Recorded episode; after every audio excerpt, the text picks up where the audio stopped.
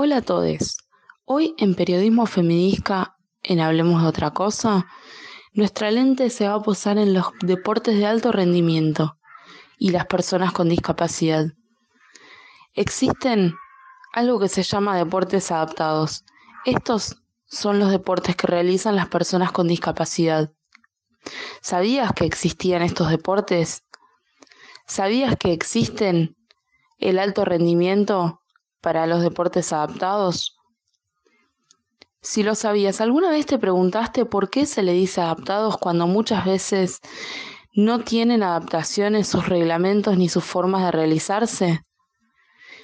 De algo de todo esto estuvimos hablando nuevamente con Constanza Garrone, integrante de la selección argentina de tenis de mesa, y con Emiliano Naranjo, licenciado en educación física. La palabra adecuación y ajuste en realidad aparece con un sentido político que más que nada para mí expresa la dificultad que tengo para encontrarme con un otro que es distinto a mí.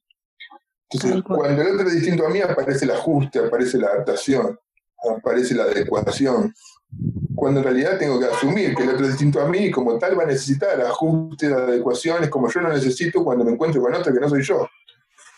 Eh, y bueno, hay lugares específicamente como el deporte en sí mismo que claramente bajo un sentido de justicia competitiva, un sentido de que los que nos ponemos a competir en un mismo deporte y bajo un mismo reglamento, tenemos que estar ajustados o adecuados, no solo al reglamento, sino a las posibilidades de ganar. Entonces ahí este, aparece el sentido de, del ganar como con, con una justicia de que realmente tengamos la misma oportunidad, lo cual es falso, ¿no? Porque ninguno de los que estamos aquí, o los que te vas a encontrar mañana, tienen las mismas oportunidades de hacer lo mismo. Tienen distintas biografías, por eso las biografías son únicas e repetibles.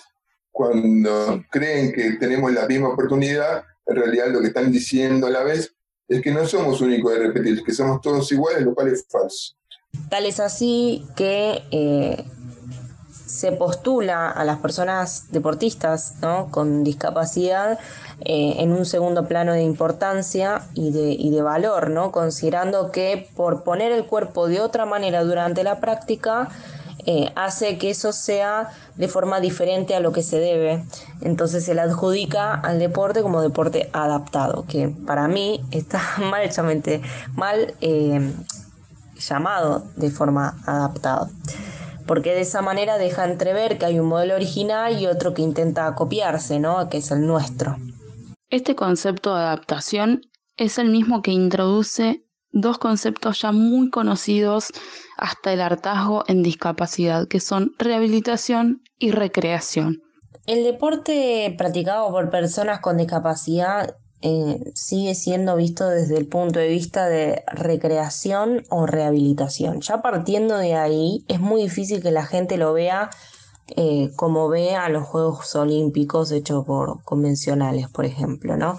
Entonces ya siente desde el vamos que eh, el, deporte que hacemos es distinto, es rebajado, es con menos dificultad, es inferior. Em, de segunda mano, ¿no? Eh, por lo tanto, los las les, eh, deportistas que, que, practican ese deporte eh, son lo mismo, o sea, son vistos de la misma forma.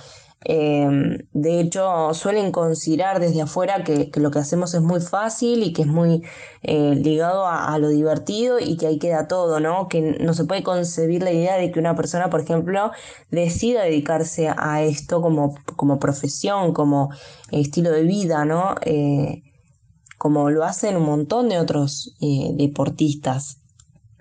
Entonces eso hace que eh, los reconocimientos, por ejemplo, sean desde ese lugar. Sin ir más lejos, eh, siempre hablo del mismo ejemplo, ¿no? De cuando Gustavo Fernández rechazó la terna de los premios Olimpia porque lo estaban eh, ternando en, un evento donde las ternas eran por disciplina deportiva, em, excepto la nuestra. Era como disciplina de, deportivas, por, por natación, por básquet, por, por atletismo, por lo que sea, y en cuanto a nosotros era la terna personas con discapacidad que hacen deporte. lo cual significó un grave error eh, en la concepción de, lo que es el deporte adaptado y una tremenda discriminación eh, que generó mucha polémica Em, gracias a la visibilidad que le dio Gustavo Fernández a esto y su rechazo a la terna y su participación en, los premios Olimpia. Y quedó todo ahí porque nadie eh, tampoco cuestionó demasiado las acciones de, este de estos premios Olimpia que, que, se quisieron generar de igual forma aún sin Gustavo Fernández. Entonces, em, me parece que todavía nos falta mucho como para pensar respecto a esto y para actuar en consecuencia eh, desde una mirada mucho más, eh, mucho más inclusiva, más actual, ¿no? De lo que significa eh, todo esto.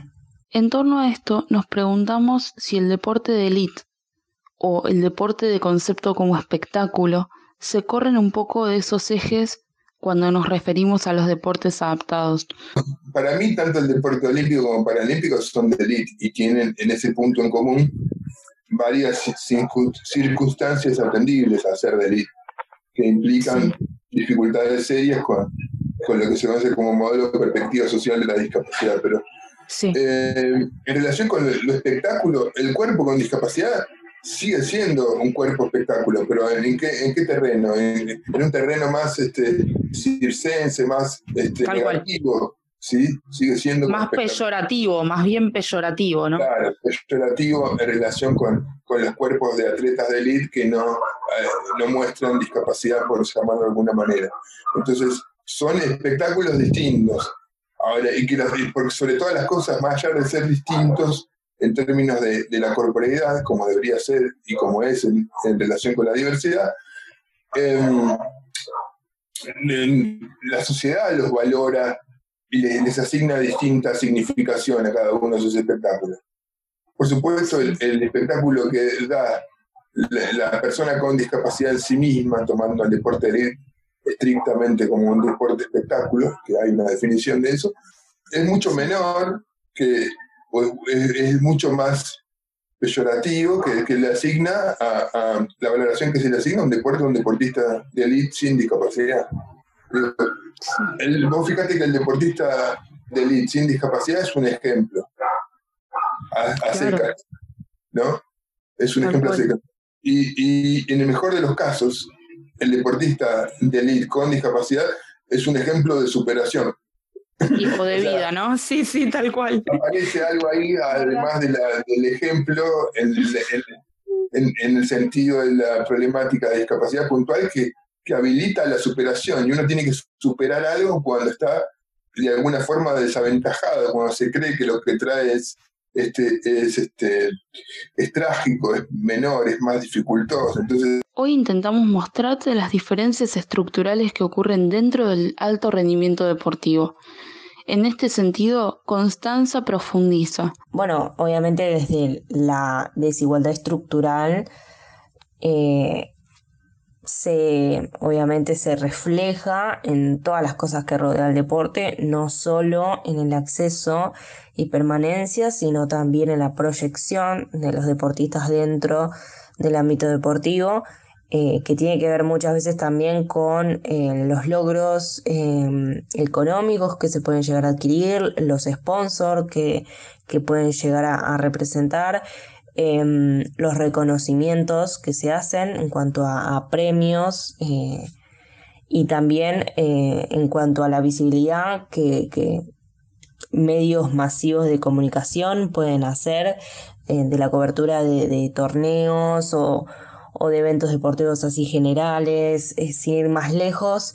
Eh, los Juegos Olímpicos son televisados en eh, programas como Teisa Sport y demás, muy reconocidos de punta a punta y los Juegos Paralímpicos no son televisados en absoluto. Lo único, el único medio que empezó a hacerlo fue Deporte B y también para deportes pero que obviamente, eh, digamos, recién ahora se está empezando a dar esta apertura a mm, la visibilidad de los deportes adaptados, pero en los grandes medios que manejan hoy por hoy eh, gran parte de la opinión pública y demás, no reflejan ninguno de nuestros resultados, salvo que se trate de una medalla dorada, como fue el caso de Janina Martínez y Sebastián Barreto. O sea, se tiene que dar como un logro extraordinario, quizás también el, puesto de número uno en el ranking de Gustavo Fernández, como para que recién ahí se empiecen a, hablar de deportistas con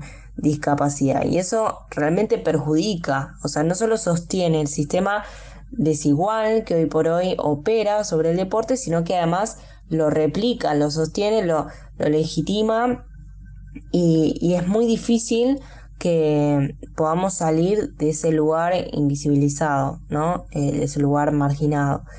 Entonces, para nosotros es muy eh, complicado poder generar los medios necesarios para eh, cobrar esa visibilidad cuando desde arriba nunca viene. Entonces, em, es un, gran esfuerzo lograr ese, ese reconocimiento.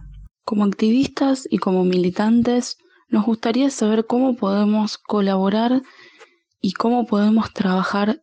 A su vez nos preguntamos cómo podríamos hacer para que esta desigualdad estructural de a poco se vaya rompiendo como las barreras que tenemos que derribar día a día. Hemos llegado al final, con muchos conceptos y con mucho más para compartir en otras columnas de periodismo feminista. Gracias por la escucha y nos encontraremos en la próxima edición de Hablemos de otra cosa.